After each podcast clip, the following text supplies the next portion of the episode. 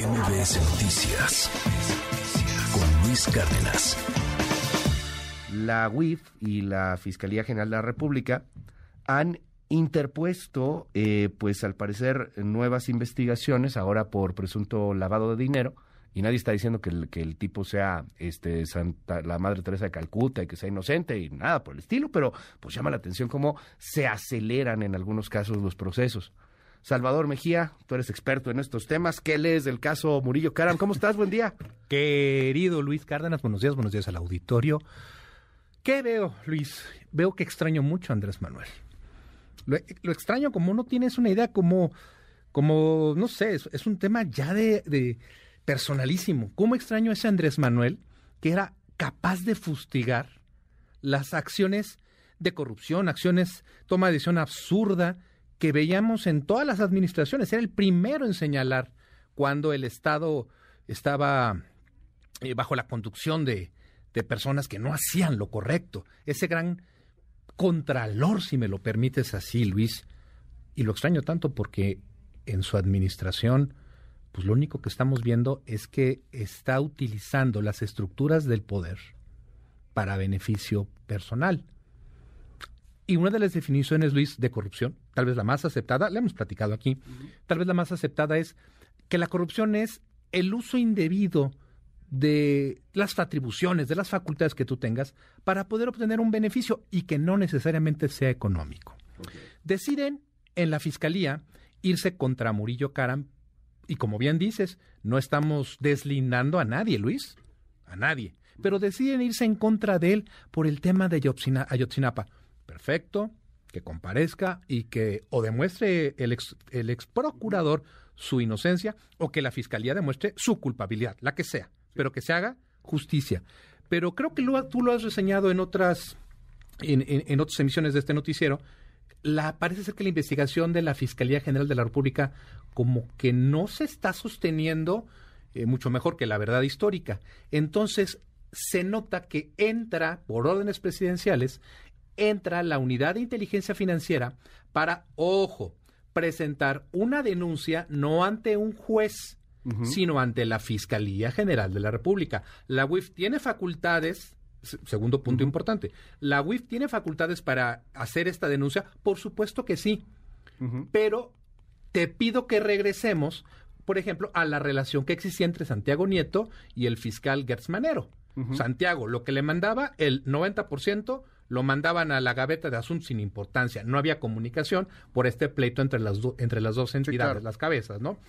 Pero ahora Pablo Gómez parece ser que esas, eh, esas eh, asperezas en trampas dependencias, pues ya fueron limadas. Entonces, sí, claro, fueron erosionadas. Pues ya no está Santiago ya no Nieto, ya no hay una división Santiago Nieto o Que siempre quiso ser, eh, ser fiscal Santiago. Entonces Pablo lo que hace es mandarle una investigación al, y consignar la denuncia ante la fiscalía, lo cual, Luis, no significa bajo ninguna circunstancia de que la fiscalía vaya a usar esos datos para poder eh, presentar a su vez una denuncia. Pero ya está la denuncia. A ver, ¿de qué, lo acusan? Ajá. A Murillo. Ah, en este, no, a ver, en este momento solo está por el tema Yotzinapa. Ajá. Punto. La, ahora, la, la denuncia que presenta la UIF, y aquí venimos al tercer punto interesante. ¿Por qué lo acusan? Luis, mediáticamente. Lo están acusando mediáticamente. ¿Por qué? Porque dice en la nota informativa de Pablo Gómez, eh, lo, lo, vamos a acusar por lavado de dinero. Ah, muy bien. Ok. Pero para que exista el delito de lavado se requiere lo que los abogados dan en llamar un delito predicado, es decir, tiene que existir antes algún otro delito, no sé, eh, narcotráfico, eh, oye, defraudación fiscal, oye, eh, secuestro, ¿y qué crees? la UIF se está eh, auxiliando de una vieja herramienta que nunca le funcionó justamente a Santiago Nieto. Están acusando a Murillo Caram y a algunos de sus familiares de tener empresas que obtuvieron durante eh, el sexenio, durante el cual él fue procurador, eh, obtuvieron diversos contratos de la Secretaría de Comunicaciones y Transportes. Más o menos 26 millones a ver, 26 millones de pesos. Eh, de ay Dios, 26 millones de dólares o de pesos. Ajá. De dólares, no, ¿cuál 26 millones? De, ni para, ni, ni para este, ni para el arranque. No, Eh, son pesos. Son, pesos? 26. A ver. Ah, sí, dos, 26 millones. A ver, ¿de qué, de qué acusa? ¿La WIF Ah. ¿qué- qué- de, qué está acusando? de que, es, Ajá. de que obtuvieron estos contratos, Ajá. mandaron el dinero al extranjero, eh, Murillo Caram obtuvo un, recu- un, un retorno indebido de ese dinero y, que sus, eh, y que sus pérdidas fueron demasiadas, es decir, defraudación fiscal. ¿Y por qué te digo que esto es importante? Pues porque la UIF la última vez que revisé no es, Luis, una autoridad fiscal.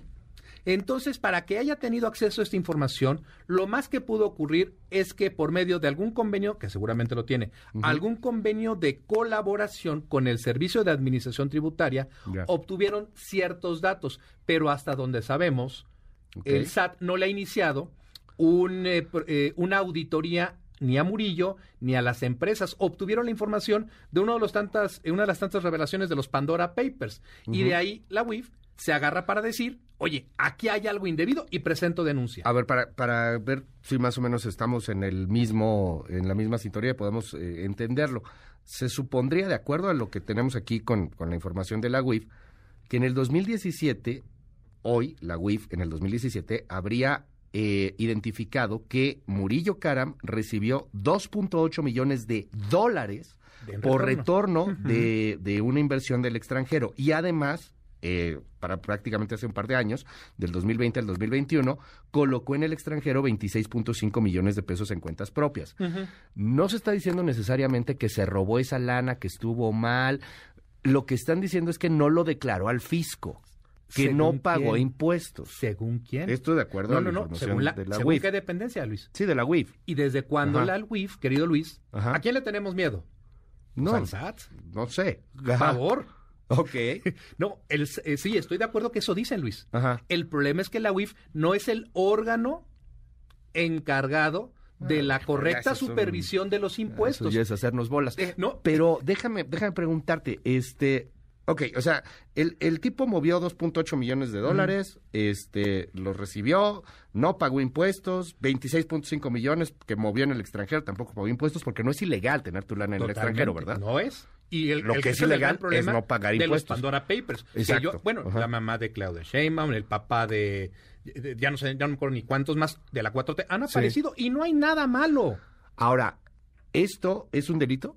O sea, lo que... No. eh, Entiendo que, o sea, no es la instancia correcta, la ventanilla una- 4, lo que quieras, pero ¿es un no delito? lo, Ajá. no lo es, sino hasta que el Servicio de. Administración Tributaria te realice una auditoría, te lo notifique, te dé chance, te dé la oportunidad Ya. de exponer tus, eh, tus argumentos, aportar información y después de eso, una o dos. Uno, te determina un crédito fiscal y lo tienes que pagar, o te determina el crédito y si detecta un delito, le tiene que dar vista, Luis, a otra instancia, la Procuraduría Fiscal de la Federación. Y entonces, si ellos con otro nivel de poder, con otro nivel de información, con otras facultades, presenta la denuncia ante la Fiscalía General de la República. Por lo tanto, Luis, ¿qué- a manera de resumen, ¿qué tenemos?